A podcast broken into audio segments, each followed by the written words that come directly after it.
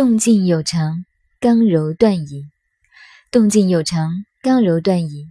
这要注意，将来研究《易经》的下属，一定要记住“动静刚柔”这四个字。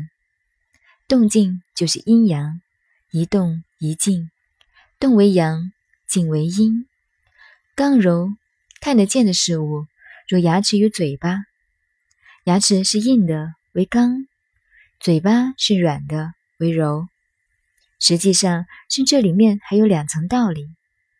动静是讲物理世界的情形，当地球没有形成以前的那种物理层面的世界，是一动一静的现象，这是阴阳正反两面的力量在互荡。到了物质的世界，就是刚柔，是物质出来的现象。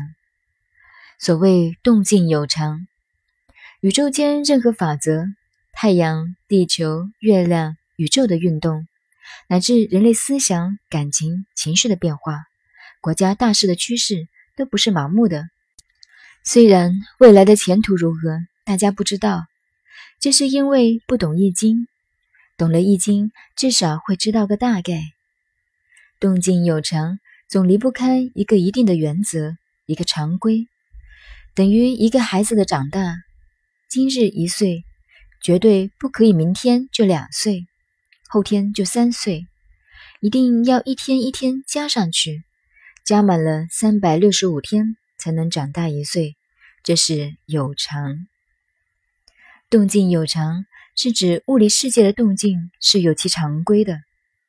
研究科学的人知道，原子的变化有一定的规则，这种排列形成的现象，那种排列产生那种变化。经过一定的时间和一定的空间，便发生一定的变化。这种轨迹没有办法违反。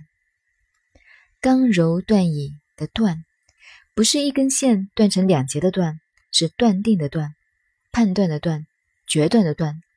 有了刚柔，就可以判断物质世界的一切变化。